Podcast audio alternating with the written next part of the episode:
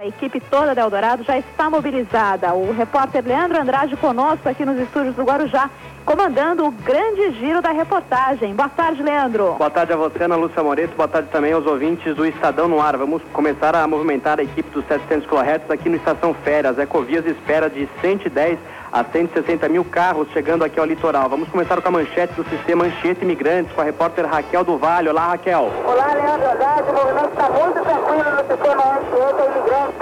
As pistas das rodovias estão completamente livres para o motorista no sentido de São Paulo e também para quem vem em direção do litoral.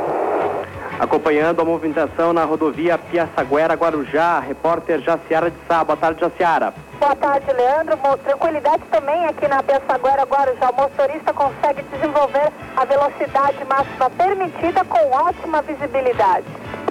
Acompanhando a movimentação na rodovia Mogi Bertioga, Luciano Batista. Boa tarde.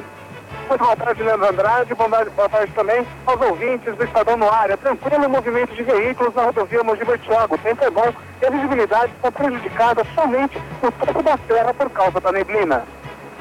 E daqui a pouco, na Lúcia Moreto, a gente volta com um giro completo, com os helicópteros acompanhando a situação aqui das estradas e também o trânsito lá na capital, Ana.